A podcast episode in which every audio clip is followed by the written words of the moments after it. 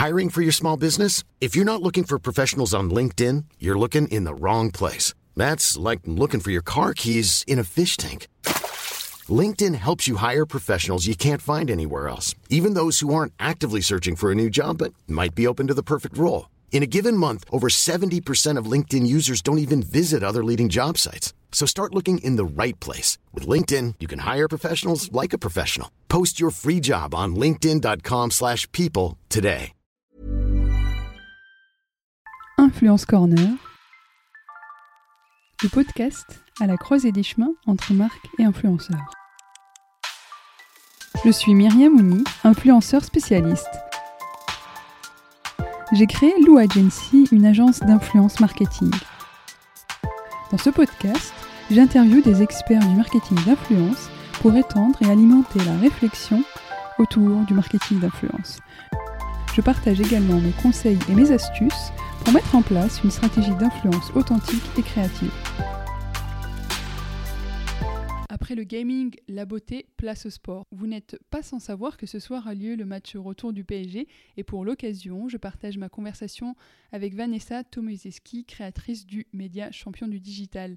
Un média qui lui permet de développer son réseau dans le monde du sport. Elle obtient l'opportunité de travailler au sein du club des Girondins puis de l'AS Monaco pour développer les réseaux sociaux. Et très vite, elle décide de se lancer sur TikTok pour partager encore plus sur ses sports préférés, rugby, foot, mais aussi tennis. C'est un pari réussi, ces vidéos deviennent populaires. Sélectionnées par TikTok pour commenter un match organisé par la plateforme, cet événement lui apporte encore plus d'exposition et lui offre des belles opportunités avec Amazon. Dans cet épisode, on parle de la place de la femme dans les milieux sportifs à travers l'expérience de Vanessa, mais aussi de fan expérience, l'influence des grands joueurs et les tendances du marketing sportif. Si vous avez aimé cet épisode, vous pouvez soutenir le podcast en laissant un avis sur Apple Podcast ou bien évaluer l'émission sur Spotify et bien sûr partager cet épisode avec les personnes susceptibles de l'apprécier. Je compte sur vous.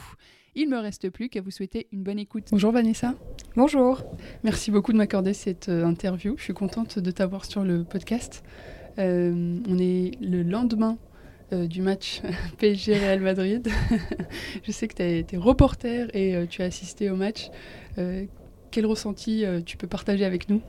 Ah oui, du coup, c'était il y a encore quelques heures pour moi. Du coup, j'en sors juste. Donc, ouais, c'était un, un grand moment pour moi parce que c'était mon premier match en Champions League en tant que reporter pour l'UFA. Donc, je fais un résumé de match en ligne et bord de terrain pour les interviews après match.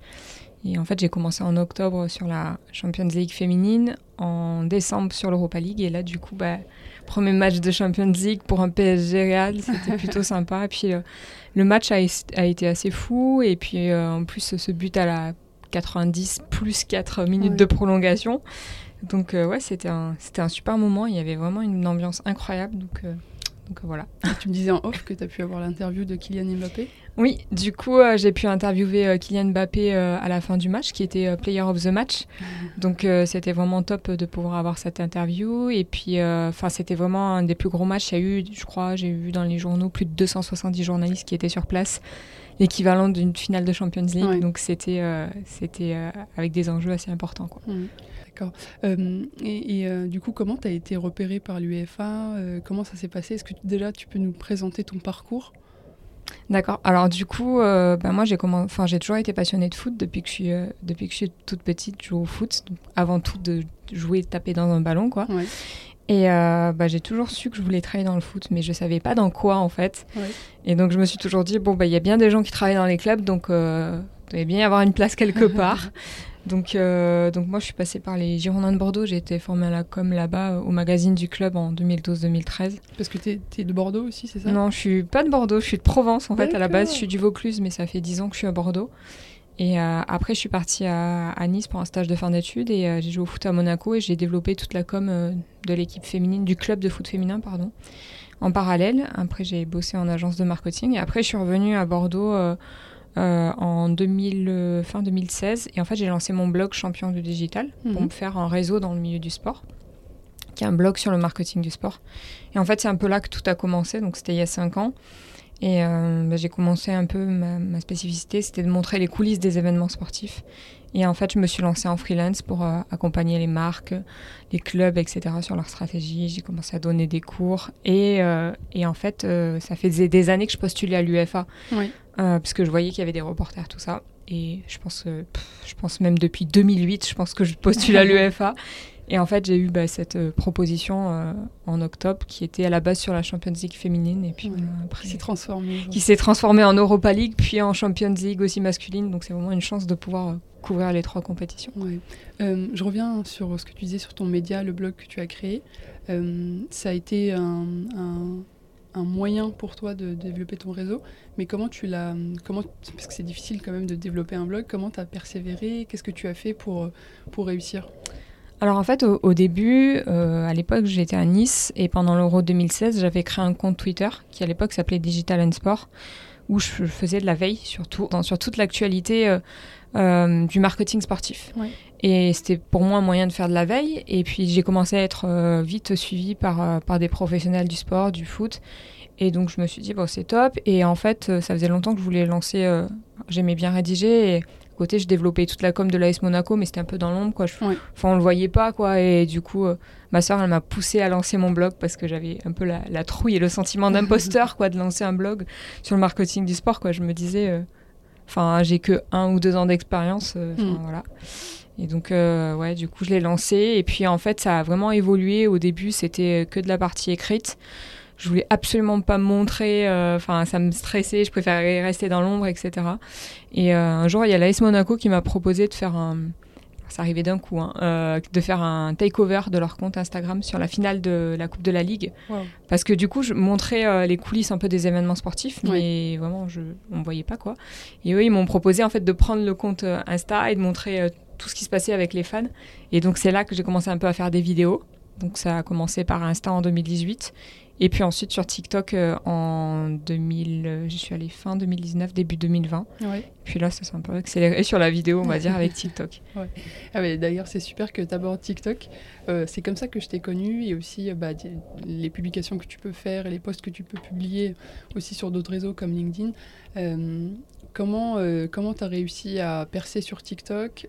Qu'est-ce que tu as mis en place pour euh, intéresser les gens et euh, quels sont les retours aussi de, ta communauté aujourd'hui? Alors du coup, sur TikTok, j'y suis allée en septembre 2019, mais ça faisait déjà depuis début 2019 que je pensais à y aller. Donc d'abord pour faire une veille sur les tendances, pas pour me lancer à la base. Et puis en fait, il y a quelque chose qui m'a plu dans TikTok, c'est la facilité avec laquelle tu peux créer des vidéos. Moi, je savais pas faire de montage vidéo, donc euh, c'était un enfer pour moi d'aller sur YouTube. Et donc j'ai commencé au fur et à mesure à essayer. Puis en fait, ça marchait très rapidement. Enfin, me rappelle au début, j'avais fait, euh, je, je faisais des vidéos un peu sur le marketing, sur le digital, pour voir s'il y avait ma cible justement euh, étudiant, B2B, tout ça. Mm. Et en fait, euh, la première vidéo, elle a fait 150 000 vues et je crois que j'ai pris 5000 abonnés. Et, au bout de deux vidéos, j'en ai, fait une autre qui a fait un million de vues, un million et demi. J'ai pris 25 000 abonnés. Je me suis dit, mais c'est quoi ce réseau? Enfin, Et du coup, ben, alors, en fait, ce que j'ai commencé à faire, c'est que j'ai commencé à créer du contenu qui était assez similaire au début à ce que je faisais sur euh, Insta en story, c'est-à-dire euh, bah, réutiliser mes vidéos où je montre un peu les coulisses des événements, mm, l'atmosphère autour des événements, des stades, etc. Donc ça, c'était mon premier format, cette série Inside. Ensuite, le deuxième format, c'était de faire des petites vidéos où je, j'explique quel est mon métier, je donne des conseils aux étudiants qui veulent travailler dans le milieu du sport et du marketing, parce que ça, je le faisais déjà sur mes autres réseaux. Et en fait, j'ai eu, euh, je me suis rendu compte bah, que ça a aidé, et puis euh, surtout que j'avais énormément de questions. Et du coup, bah, les, étudiants ou les, même des lycéens, il y en a beaucoup qui, m'envoient des messages pour euh, avoir des conseils, pour me demander tout le temps quel est mon parcours, etc. Donc je me suis rendu compte que ça, ça avait un impact. Et le troisième format que j'ai développé, c'est un format où je raconte des histoires sur le sport. Donc ça peut être, je sais pas, peut-on jouer au foot dans l'espace, enfin des choses assez originales. Et ça, c'est un format que j'avais pas du tout sur les autres réseaux et j'ai bien aimé euh, commencer à le développer et en fait, ça aboutit sur plein d'opportunités. quoi. Ouais. Tu as été repéré par TikTok aussi? Ouais, du coup, euh, en... alors c'était en juin, c'était pendant l'Euro 2020.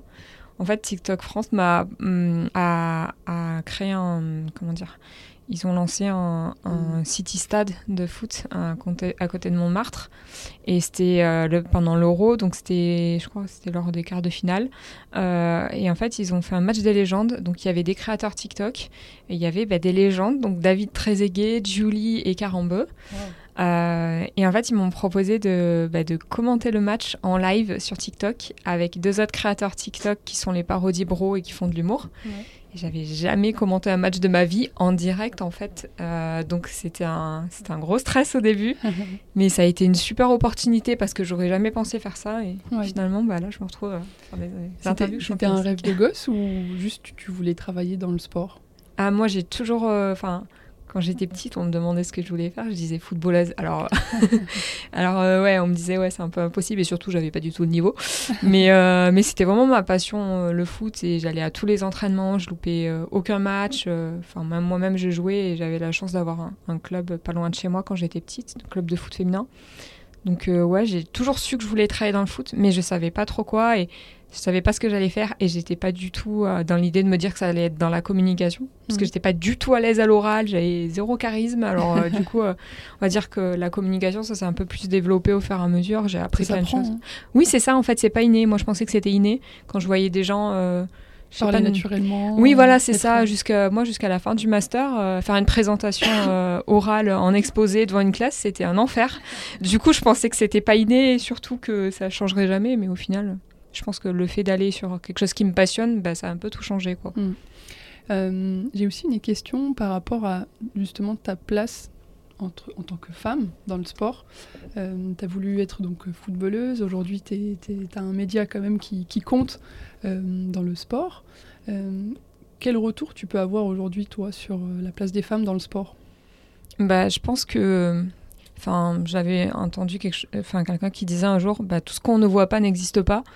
Et euh, je pense que c'est important. Ben, par exemple, euh, ça m'arrive de recevoir des commentaires ou de jeunes ou de lycéennes ou d'étudiantes qui veulent travailler dans le foot ou dans le sport. Et j'en reçois beaucoup des messages comme ça et qui me disent Ah, mais je savais pas que c'était possible, que ça existait, qu'on pouvait être une femme et travailler dans le foot ou dans le sport. Et du coup, je me dis, ben voilà, j'essaie de continuer à faire des vidéos comme ça où je donne des conseils et mmh. je montre que c'est un peu possible, quoi, parce que Enfin, moi-même, j'ai jamais, on va dire, euh, depuis que j'étais petite, j'avais pas vraiment de modèle euh, femme, quoi. Moi, je voulais juste travailler dans le foot. Et puis, en fait, je pense, je me suis pas trop posé de questions. C'est peut-être ça, mais, euh, mais c'est pas, c'est pas toujours évident. Et puis, enfin, des fois, on a des commentaires aussi. On doit deux fois plus prouver, j'ai envie de dire. Et le moindre truc, je, enfin, je le vois des fois, je fais une vidéo, je, je vais la re-regarder 50 fois pour me dire est-ce que j'ai bien prononcé le nom ou le prénom, parce que sinon, je vais avoir une vague de commentaires qui va me dire, bah, ouais, elle sait pas, elle connaît pas le nom, etc. Enfin, ça peut être juste une prononciation et on nous loupe pas. Donc, euh, ouais, non, je pense que, enfin, c'est important d'avoir euh, d'avoir des exemples et moi-même j'en ai maintenant du coup euh, autour de moi et et, et, voilà quoi. C'est vrai que sur les plateaux, à la télé ou même à la radio, on, voit de plus en plus mm. de, de, femmes. Moi, je pense la première femme à qui je pense, c'est Estelle Denis. Oui. Il y a aussi j'ai oublié son nom, là, sur Canal+, l'ancienne... Nathalie Nianetta, il y a Bonnet, il y a Vanessa Lemoigne, enfin, je pense qu'il y en a de plus en plus et qui sont très présentes sur les réseaux et du coup c'est une bonne chose parce que parce que du coup elles inspirent et elles montrent que c'est possible en fait. Donc euh, je pense que ouais c'est important. Puis à tous les niveaux aussi hein. euh, moi quand je dis enfin depuis depuis dix ans que je suis dans le sport dans le foot quand je dis que je, je travaille dans le foot souvent on me dit c'est rare. Mais c'est pas rare en fait. C'est juste qu'on les voit pas quoi et, euh, et, euh, et, voilà quoi. Je voulais revenir aussi sur euh, bah, les coulisses que tu montres et, au, à, ta, à, ta, communauté. Qu'est-ce que tu as découvert dans, dans le fait de, de, de, découvrir ces coulisses et, et que tu as envie de transmettre? Bah, Moi, j'aime bien comme ça pour avoir les coulisses des événements parce que parce que parce que c'est quelque chose qui me fascine. Moi, à l'époque, euh, par exemple, où, quand j'ai commencé au Girondin, enfin, un des derniers événements que j'avais fait, c'était la finale de la Coupe de France. J'avais eu la chance de tomber sur cette année-là où, le club a gagné la Coupe de France. Et j'avais demandé, euh, je devais pas travailler sur le match, et j'avais demandé euh, au club, est-ce que je peux travailler sur le match? Il m'avait dit, mais t'es en repos. J'avais dit, mais non, mais moi je veux voir ce qui se passe derrière et tout, comment ça se passe. Et même là, par exemple, sur la Champions League, enfin, j'adore voir comment ça se passe parce qu'en fait, c'est tout ce qu'on voit pas face à l'écran. Et il y a tellement de, choses, de protocoles, de choses qu'on ne voit pas. Et en fait, c'est tout un travail de l'ombre. Et euh, pareil, quand je donne. Euh, des fois, j'interviens en école de commerce et je leur pose la question combien il y a de personnes, à votre avis, qui, travaillent dans un stade, par exemple pour l'euro ou pour un mm. gros match Et on ne se rend pas compte du nombre de métiers qu'il y a et enfin, tout ce qui est autour. Quoi. Donc, euh, voilà. Et là, récemment, par exemple, j'ai fait un, inside avec la Fédération française de rugby qui m'ont envoyé sur le match à Pau pour le match de l'équipe de France féminine de rugby au mois de novembre. Et du coup, c'était vraiment le vrai inside, euh, bord de terrain, euh, partout. Enfin, j'ai vu le, quand ils font le toss, etc., les, les coulisses. Et euh, ouais, c'est. Enfin, moi, je suis curieuse de voir tout ça et je trouve ça hyper intéressant. Surtout quand aussi tu, tu, peux rencontrer les joueurs et les joueuses. Alors, du coup, là, c'est un peu plus compliqué en plus avec le Covid, mais c'est plus voir bah, comment ça se passe. par exemple, bah, là, non, mais typiquement, là, par exemple, sur la Champions League, fait, sur la Champions League féminine, sur la Champions League euh, hier soir, euh, ben, voir comment se mettent en place euh, les médias, etc. Enfin, il y avait 270 journalistes, donc c'était quand même assez impressionnant de voir à la minute. Enfin, moi, j'étais au bord de terrain quelques minutes avant le, coup de sifflet final. À la seconde où il y a l'arbitre le, qui siffle, mais il y a tout le monde qui déballe tout d'un coup et tout est prêt en fait. Euh, c'est assez impressionnant parce que ça on le voit pas en fait. Et euh, après un match, qu'est-ce qui se passe après un match? Parce qu'on a l'impression que c'est fini, etc. Mais tu m'as dit que tu as fini à 3h du matin. Et... Non, j'ai pas fini à 3h du matin, j'ai fini à ouais, 1h30 je pense. Mais euh, bah alors du coup, par exemple pour hier, donc moi j'étais quelques minutes avant la fin du, du, match en, bord de terrain. Dès que du coup l'arbitre va siffler, bah du coup il faut que je me positionne pour faire l'interview. Donc bah, on attend du coup pour faire l'interview. Enfin c'est assez rapide. Euh, après on fait les interviews. Après alors moi comme je fais euh, le live euh, sur le site de l'UFA en anglais en fait je dois alimenter avec bah, les, les, interviews que j'ai faites trouver par exemple des statistiques faire un petit résumé de la fin du match trouver des infos en plus en fait à, à compléter parce que en l'occurrence, sur le live, je dois montrer tout ce qu'on voit pas forcément euh, à l'écran. Euh, Peut-être aussi analyser aussi. Oui, bah oui, du coup, il y a une analyse sur la tactique, sur plein de sujets comme ça. Euh, et puis après, bah oui, c'est ça, c'est tout le, travail qu'il y a derrière de, de retranscrire, de, Enfin, c'est pas, c'est pas juste. Mais ça, c'est comme quand, par exemple, je fais une vidéo sur TikTok. Je, je, crois que je sais même plus si je l'ai posté cette vidéo. J'avais fait une vidéo pour dire, bah voilà, quand on tourne une vidéo de 15 secondes, en fait, on met pas 15 secondes pour la faire, quoi. ça va prendre euh, peut-être entre une, deux, trois heures, enfin, selon le type de vidéo. Avec le montage. Oui, c'est ça. Et surtout la recherche qu'il y a derrière aussi, pour, euh, selon ce que c'est comme type de vidéo. Euh, par rapport à la création de contenu, justement, et, et les rubriques que tu as créées sur TikTok, les retours de ma communauté, bah, du coup, c'est plutôt positif. Euh, parce que moi, jusqu'à jusqu'à il y a deux ans, on va dire que ma communauté était plutôt B2B. Parce que je enfin, mon blog est sur le marketing du sport, donc je m'adressais plutôt à des professionnels, que ce soit sur Twitter, euh, sur euh, LinkedIn aussi, où je suis assez présente. Et euh, bah, sur Insta, du coup, c'était plutôt B2C. Mais en fait, euh, j'avais, je sais pas, entre 2 et 5000 abonnés par réseau. Mhm. Et là, sur TikTok, bah, ça a explosé, quoi. Donc, j'étais pas trop euh, habituée à ça. Surtout, c'est une communauté B2C. Mais, mais du coup, ouais, j'ai vraiment des commentaires très positifs. Enfin, enfin ça, ça, me touche parce que des fois, je reçois des messages de, personnes qui me disent euh, bah, Je savais pas que c'était possible, je, enfin, je veux faire ce métier, ou, ou euh, bah, merci de me montrer que c'est possible, des choses comme ça, et même des, j'essaie de donner des conseils. Donc euh, voilà, et puis derrière, bah, moi, ça me provoque aussi des, opportunités, en fait, TikTok. Donc, donc par exemple, typiquement, je parlais tout à l'heure du format où je raconte des histoires.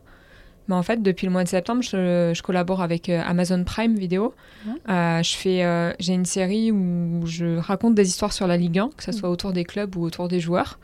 Donc, donc, donc voilà, enfin, c'est juste incroyable de pouvoir bosser avec Amazon Prime, qui est un des plus gros au niveau mondial. Donc ça, c'est grâce à TikTok, grâce à cette série où je racontais des histoires. Après, là, j'ai bossé avec la Bundesliga. Euh, j'ai eu bah, des opportunités assez, euh, assez géniales comme euh, bah, l'Inside avec l'équipe de France de rugby, ça c'est TikTok.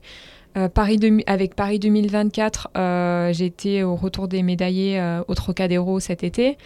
qu'est-ce que... Ah oui, le Ballon d'Or ah aussi.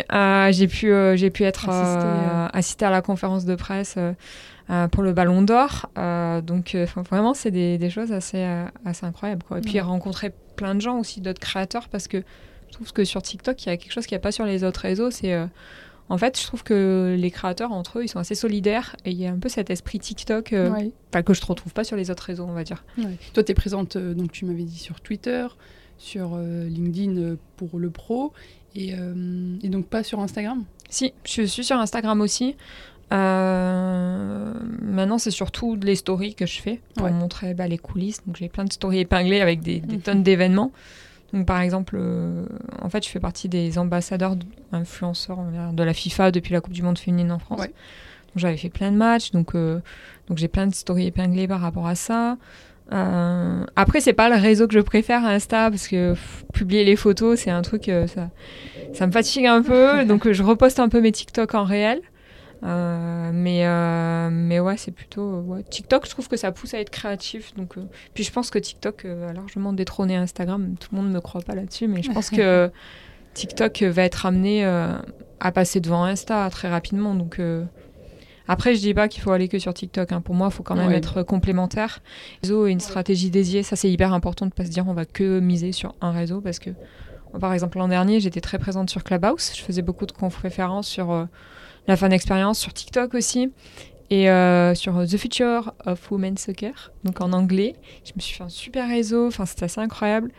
Et euh, au final, bah, le réseau euh, Clubhouse, c'est un petit peu tombé, quoi. Et, mais par contre, j'ai passé des mois à faire des conférences là-dessus et ça m'a emmené plein de, plein de rencontres, plein de... j'ai appris plein de choses. Et surtout, ça m'a, enfin, on croirait pas comme ça, mais ça m'a aidé pour pour ce que je fais avec l'UFA parce que du coup, euh, je, parlais pendant des heures en anglais, du coup, ça m'a aidé à améliorer mon anglais. Donc euh, voilà. C'est vrai que les médias sociaux donnent beaucoup de visibilité euh, et c'est comme ça peut-être qu'on t'a repéré et que tu as pu faire des collaborations. Pour toi, quelle est la place du marketing dans le sport? Ah, alors. Quelle est la place du marketing dans le sport? Waouh, c'est une question super large. Alors moi, ce que je dis à toujours à mes étudiants, c'est que le marketing sportif, c'est juste du marketing appliqué au sport, quoi. C'est-à-dire que quel que soit le secteur, quand on fait du marketing, il y a des bases, quoi. C'est euh, ciblage, positionnement, etc. Euh, segmentation, euh, mais appliquer un secteur qui est très spécifique, qui est le monde du sport, hein, qui va avoir ses spécificités. Moi, je parle beaucoup de, de fan expérience avec mes étudiants. Fan expérience, c'est quoi? C'est de l'expérience client à appliquer aux supporters, aux fans. Euh, c'est très important pour les clubs et aujourd'hui euh, on voit le PSG mais même d'autres clubs qui, qui, misent beaucoup sur justement cette fan expérience. Ouais, alors euh, les, clubs je trouve ont commencé à, à, miser sur la fan expérience depuis l'Euro 2016 parce qu'il y a cette volonté justement quand il y a eu les nouveaux stades qui sont arrivés de se décorréler de la stratégie de décorréler leur stratégie de la stratégie de, du résultat sportif c'est-à-dire mm. que quel que soit le résultat qu'il y ait quand même des gens qui viennent dans les stades Maintenant, je trouve qu'il y a quand même un décalage, euh, notamment en France, entre cette volonté du coup de, de, décorréler sa stratégie euh, du résultat sportif et cette, euh, cette volonté bah, d'attirer de nouveaux spectateurs, de nouveaux fans, de nouveaux supporters. Mais je trouve que ça ne suit pas forcément sur les réseaux parce qu'il y a un manque de proximité, je trouve, avec les fans et d'interactivité. Et ça, je l'ai vu sur la Coupe du Monde féminine en, suivant les autres clubs, les autres nations. J'ai vu qu'il y avait vraiment beaucoup plus d'interactivité, euh, de, ouais, de... En fait, euh, je pense que le, le, plus gros enjeu dans le monde du sport, sur la communication sportive, c'est passer de, de follower à communauté, en fait. Oui. C'est plus, c'est plus simplement une audience, mais c'est une communauté qui se retrouve auprès de, enfin, autour d'intérêts communs. Euh, c'est exactement ça, en fait. C'est, en fait, il y a tellement d'enjeux autour de ça. C'est, puis en plus maintenant avec avec euh, ben, les, clubs, les marques, les agences commencent à vont miser sur tout ce qui est NFT, métaverse. Mm. Je commence à m'intéresser un peu à tout ça de, de, loin et je trouve que c'est super intéressant parce que ça amène d'autres choses. Après, c'est, c'est pas nouveau, la réalité virtuelle, tout ça, on, on connaît déjà, c'est juste que ça va être beaucoup plus poussé. Quoi. Y avait aussi une question que j'aurais aimé avoir ton avis dessus. C'est euh, un peu le, le sport féminin qui hmm. prend aussi, qui est beaucoup de plus en plus médiatisé, mais qui n'a pas encore le même poids que le sport masculin parce que pour diverses raisons. Euh, selon toi, en fait, comment euh, aujourd'hui on peut justement aider à l'essor du sport féminin? Alors c'est une bonne question. À travers le marketing aussi. Ouais, en plus, en fait, j'en ai pas parlé au début, mais j'ai commencé à lancer un nouveau projet qui s'appelle Influence the Game et donc en gros influence le jeu en français euh, et justement sur TikTok euh, et l'idée en fait c'est de donner de la visibilité aux athlètes qui sont moins médiatisés mais qui sont euh, qui jouent à haut niveau Et bah, du coup, évidemment, sur le foot féminin aussi, en plus avec l'Euro qui arrive. Donc, moi, je pense que la problématique en fait du sport féminin et je vais prendre l'exemple du foot féminin parce que c'est le meilleur exemple que je connais euh, c'est que en fait déjà les gens ont tendance à comparer et dire euh, bah pourquoi on, on, va aller voir euh, les féminines jouer il y a moins de gens il y a moins de communication elles jouent moins vite. Mais en fait déjà il faut pas comparer parce que c'est pas comparable. Ensuite, par contre, quand, quand, on dit oui, mais du coup, elle rapporte rien, là, je trouve qu'il y a un décalage. C'est comment ça, rapporte rien au niveau financier Elle rapporte rien au niveau financier. C'est que, en fait, euh, pour moi, c'est comme si tu prenais une piste d'athlétisme, tu mets une ligne, la ligne de départ, et tu te dis, bah, le foot masculin, il est là, la ligne de départ, et tu prends le foot féminin, tu le mets euh, un kilomètre et demi derrière, en fait. Mm. C'est-à-dire qu'il y a un moment, il y a, je sais pas, il y a peut-être 20 ans, 30 ans euh, les médias, les marques, les institutions, ils ont investi dans le foot, dans le foot masculin. Donc ils ont mis de l'argent, ils ont investi. C'est comme une entreprise en fait. Il mm. faut que tu investisses pour que ça te rapporte à un moment donné et que tu puisses développer. Bah, dans le foot féminin, en fait, ils n'ont pas investi. Mm. Donc du coup, ça peut pas te rapporter. Mais le problème, c'est que si tu n'investis pas, bah, du coup, tu n'as pas de retour. Et c'est ça le problème du foot féminin. Enfin, pour moi, après la Coupe du Monde féminine en France, il y a, y a, eu des, alors il y a eu d'énormes retombées euh, au niveau des, des licenciés. Oui. Euh, il y a plus de, petites filles qui sont mises au foot, etc. Mais pour moi, il n'y a pas eu vraiment de retombées au niveau du football professionnel. Euh, pour quelles raisons bah Déjà, je pense qu'il n'y a pas eu de vraie stratégie marketing euh, autour, de, autour, euh, autour du foot féminin. Alors ça commence à se développer. Euh, il y a bah, des clubs comme le PSG, les Girondins, l'OL euh, ont, des comptes dédiés maintenant, communiquent, etc. Mm. Mais je pense qu'il y a encore énormément à faire. Et le problème, c'est que bah, il n'y a pas eu d'impact au niveau de la, la D1 Arkema au niveau des, stades, c'est-à-dire qu'il n'y a pas plus de gens qui vont voir les matchs pour une raison très simple, c'est que les gens ne connaissent pas les équipes. Et du coup, c'est ça. C'est pourquoi tu irais voir une équipe que tu ne connais pas. Donc ça veut dire que derrière, il n'y a pas une stratégie euh, assez forte, je pense, au niveau du storytelling, au niveau du marketing et de la communication. Il n'y a pas assez d'investissement suffisant pour que les gens puissent s'identifier. Sur les joueuses Oui, sur les joueuses, puissent s'identifier, et, mais aussi pour que ça attire des sponsors. Oui. Parce que du coup, si on communique, enfin, si on je pense aussi, tout à l'heure, je parlais de, de notion de communauté. Euh, c'est très important dans le, dans le sport féminin, dans, le foot féminin, la communauté. Il faut savoir que. Alors, moi, j'avais fait mon mémoire donc, dessus, donc je pourrais en parler pendant des heures. Mais euh, le foot féminin, le taux d'engagement est très, très, très élevé euh, au niveau des supporters sur les réseaux. Et ça, c'est une, une, une donnée qui intéresse énormément les marques. Mmh. Et. D'ailleurs, je crois que c'est euh, Forbes, si je ne me trompe pas, il faudrait que je retrouve le nom, mais il y a une étude qui a été faite euh, sur le potentiel marketing des athlètes. Et en fait, euh, les trois premières athlètes qui sont ressorties, c'était des joueuses, c'était des sportifs, c'était Serena Williams et je crois une joueuse de foot américaine, enfin bref, je sais plus. Mais en gros, c'était trois sportives. Et en fait, c'est Neymar, Messi, tout ça arrivé après, tout simplement parce qu'en termes de ROI, peut-être qui rapportait, mais il coûtait tellement qu'en fait, euh, c'était pas aussi intéressant. Donc, euh, ouais, je pense qu'il faut vraiment une stratégie dédiée. Et je pense qu'il faut raconter des histoires et, euh, et investir tout simplement. Donc, mettre plus en avant les, les joueuses sur les réseaux sociaux. Ouais, et puis, et puis réfléchir à. Enfin, pour moi, il n'y a pas que ça. Pour moi, ça passe aussi par les joueurs.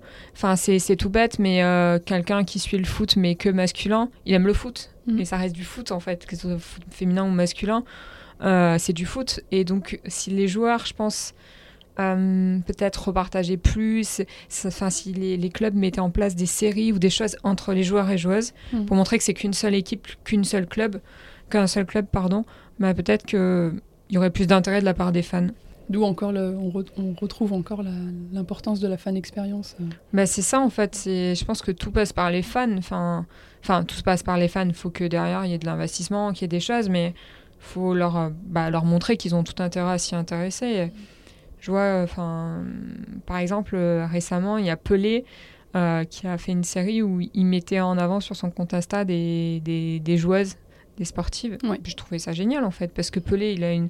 Si Pelé il met en avant des joueuses, bah, les, les, les fans qui le suivent, ils vont se mhm. dire. Bah, une capacité d'influence. Voilà, c'est ça, c'est exactement ça. C'est que tu as une capacité d'influence. D'ailleurs, c'est un peu pour ça que j'ai appelé mon, mon nouveau projet Influence the Game. C'est, je pense que, en fait, euh, à partir du moment où tu as de l'influence, tu peux avoir un impact positif ou négatif autour de toi et tu peux surtout avoir un impact positif. Donc, euh, donc voilà, c'est, pour moi, c'est essentiel et qui est, qui, qui a un lien comme ça entre les joueurs et les joueuses, quoi, et pas juste les séparer, quoi. Euh, et est-ce que tu peux nous en dire un peu plus sur euh, ton projet Influence the Game? Alors du coup, j'ai lancé euh, bah, cet été. Après, j'ai eu énormément de, choses depuis, depuis cet été, ce qui fait que j'ai pas eu forcément le temps de le développer autant que je voulais. Mais l'idée, c'est de, bah, de mettre en avant les joueuses, les joueurs, enfin les sportifs qui sont un peu moins médiatisés, en créant bah, justement essayer de créer des connexions avec des, des personnalités, euh, des, joueurs, qui, des sportifs et des sportifs qui sont plus médiatisés, mm. raconter leurs histoires aussi à, travers des formats dédiés et, euh, réaliser des interviews aussi. Donc euh, j'avais commencé à le faire avec l'été dernier sur la Moss Women's French Cup. J'avais interviewé Amel Majri, j'avais interviewé une joueuse de l'Ice Roma et Viviane Assey aussi. Donc, donc voilà, ça commence doucement mais sûrement. En fait, c'est des formats interviews que tu vas partager euh, encore une fois sur les réseaux sociaux ou comment tu En fait, c'est bah du coup j'ai un compte dédié. Donc ceux qui veulent aller voir, c'est Influence the Game FR sur TikTok. Euh, et donc en fait, il y a trois formats. Il y a un format où on va raconter une histoire, un peu comme ce que je faisais, ce que je fais sur Champion du digital, mais vraiment dédié aux athlètes. Euh, donc ça va être une vidéo par exemple de 30 secondes pour raconter une histoire. Il y a un autre format où je vais poser des questions, je vais interviewer un sportif ou une sportive. Et après, il va y avoir d'autres formats que je suis en train de développer euh, pour essayer de, bah, de, de, montrer un peu euh, les, les, athlètes, raconter leurs histoires, mm. en passant par eux directement en fait. J'avais un autre sujet sur lequel euh, j'aurais aimé aussi avoir ton avis, c'est sur le, le, pouvoir aujourd'hui de l'influence marketing et le sport. on voit que beaucoup de sportifs et sportives euh, joueurs professionnels et même euh, non professionnels sont sollicités, que ce soit dans des événements, que ce soit euh, pour sont sollicités par des marques. quel est le poids, tu penses aujourd'hui, qu'on peut utiliser dans les collaborations dans l'influence marketing? Alors déjà, je pense, enfin tout le monde a entendu parler sûrement de la créateur économie. En fait, c'est quoi la créateur économie C'est passer par des personnes, enfin faire incarner ses contenus par des humains plutôt que par, euh, par une entité. Mm. Et on a plus confiance en l'humain qu'en l'identité. Et je pense que c'est aussi pour ça qu'il y a euh, l'influence marketing qui s'est tant développée ces dernières années, notamment la micro-influence. Mm. Euh, parce que on le voit sur TikTok, ce qui fonctionne bien, c'est certains contenus qui sont incarnés. Donc du coup, bah, les marques, elles vont tourner vers des personnes pour incarner leur contenu. Et je pense par exemple à Amazon Prime. Euh, le fait que je fasse, euh, puisse faire des, des, vidéos pour eux, c'est des vidéos face cam en fait. Donc, euh, donc ouais, je pense que c'est amené à se développer. après, ce qui est intéressant aussi avec l'influence, alors pour moi, je parle plutôt de créateur maintenant qu'influenceur parce que c'est plutôt pas, bon, pas le bon terme. En fait, pour moi, les athlètes sont des influenceurs.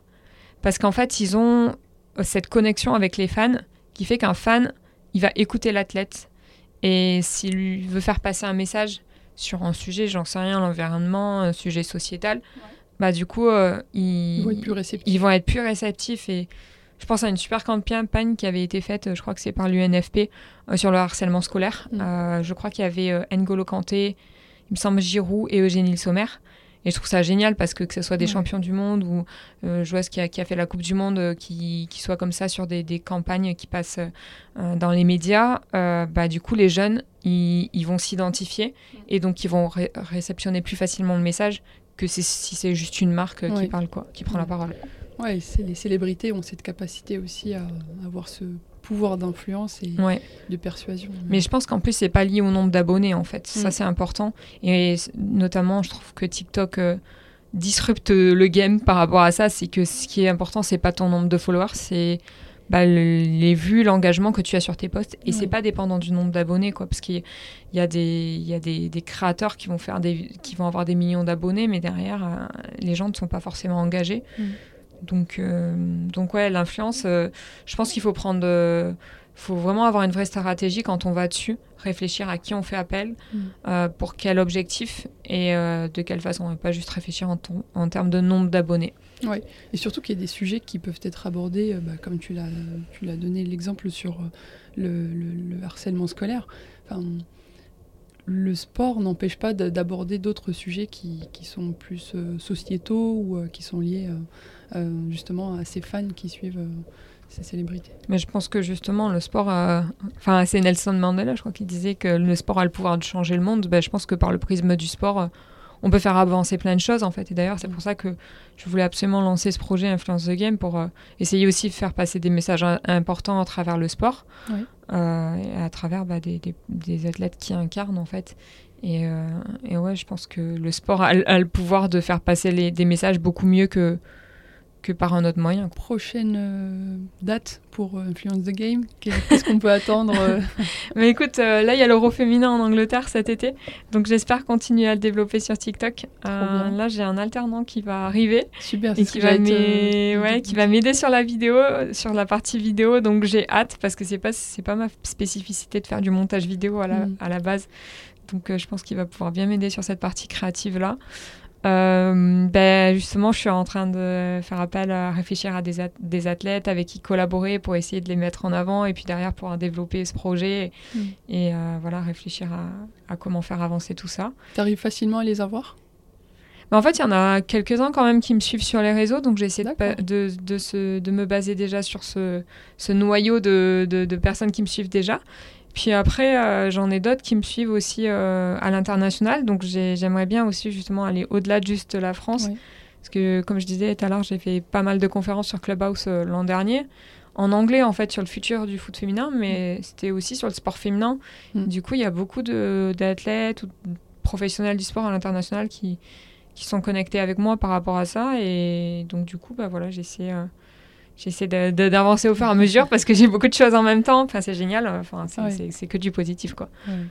On arrive à la fin de, de cet épisode. Euh, selon toi, quelles sont bah, du coup les tendances euh, du marketing du sport qu'on peut attendre sur 2022, sachant qu'il y a la Coupe du Monde à la fin d'année?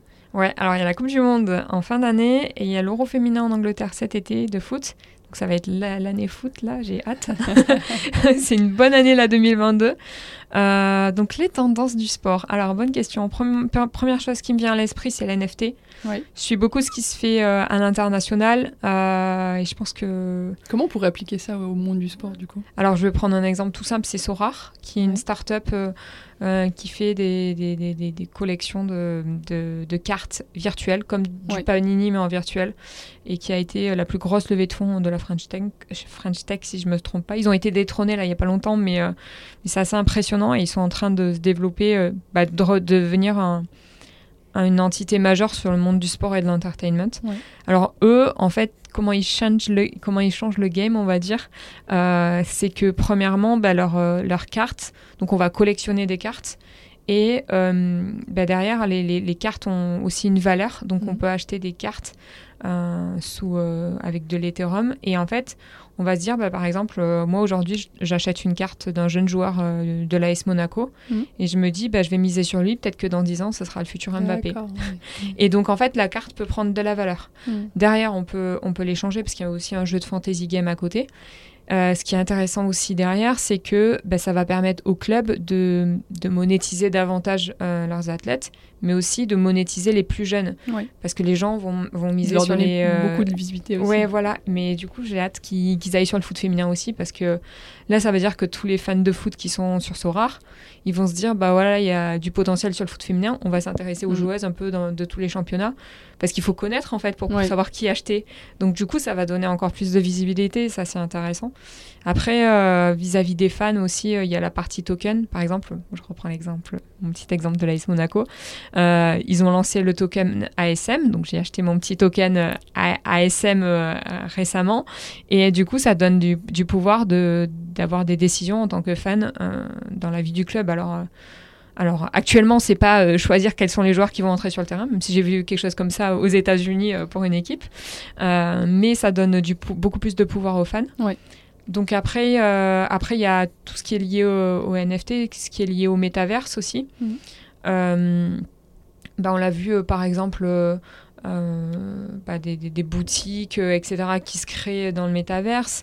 après, moi, je pense que tout simplement, bah, passer de, de, de followers à communauté, ça, ça va être important. La créateur économie aussi, passer par, par les créateurs pour créer du contenu.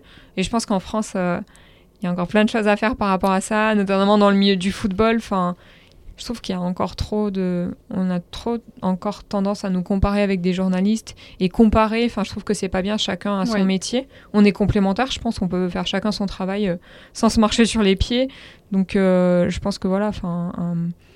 quand tu vois, un, club peut faire appel à un, créateur pour, euh, bah, pour, pour, montrer un inside ou pour faire une série ou quoi. Mm. Et parfois, les créateurs notamment quand c'est des micro-influenceurs locaux, ont plus de visibilité, ont plus d'engagement que le club lui-même, en fait. Ça peut être euh, hyper intéressant. Donc, euh, je pense, ouais, on va dire ces deux, trois choses-là. Dernière question, ce, cet épisode sera diffusé au match retour du, du Real PSG. Euh, selon toi, qu'est-ce qu'on peut attendre sur ce match? Ben, Ça va être un, un, gros match parce que là, du coup, Déjà, c'était un gros match. Il y a eu un gros match de Mbappé à l'aller, euh, un gros match de l'équipe. Je trouve qu'il y a eu un super collectif. Mais sur le retour, euh, ben, y a, hier, j'ai vu que euh, Ancelotti a déclaré ben, au retour, on sera 11 joueurs plus le Santiago Bernabéu. donc, donc c'est pareil. Il va, y ouais, voilà, il va y avoir une expérience assez incroyable, je pense. Et, et ouais, enfin, le, le, Real s'est pris quand même un but à la 94e. Donc je pense qu'ils auront un moral. Ouais, voilà, ils auront à cœur quand même de, de, revenir. Après, euh, bah, Paris aussi aurait pu avoir un, euh, un vrai coup euh, quand ils ont raté le penalty, quand mm. Messi a raté le penalty, mais ils sont quand même relevés. Donc non, c'est un super match et ouais, ça va être un beau match, je pense. Écoute, bah, je te remercie beaucoup Vanessa.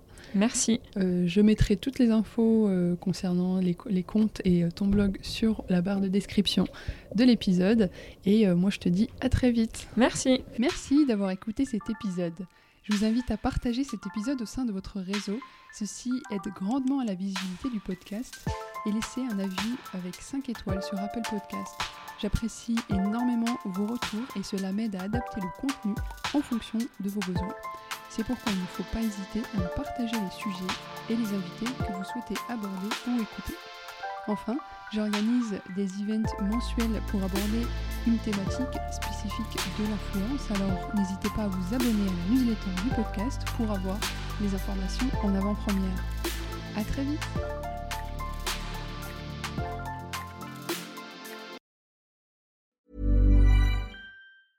Mom deserves the best, and there's no better place to shop for Mother's Day than Whole Foods Market. They're your destination for unbeatable savings, from premium gifts to show-stopping flowers and irresistible desserts. Start by saving 33% with Prime on all body care and candles. Then get a 15-stem bunch of tulips for just $9.99 each with Prime. Round out Mom's menu with festive rosé, irresistible berry chantilly cake, and more special treats. Come celebrate Mother's Day at Whole Foods Market.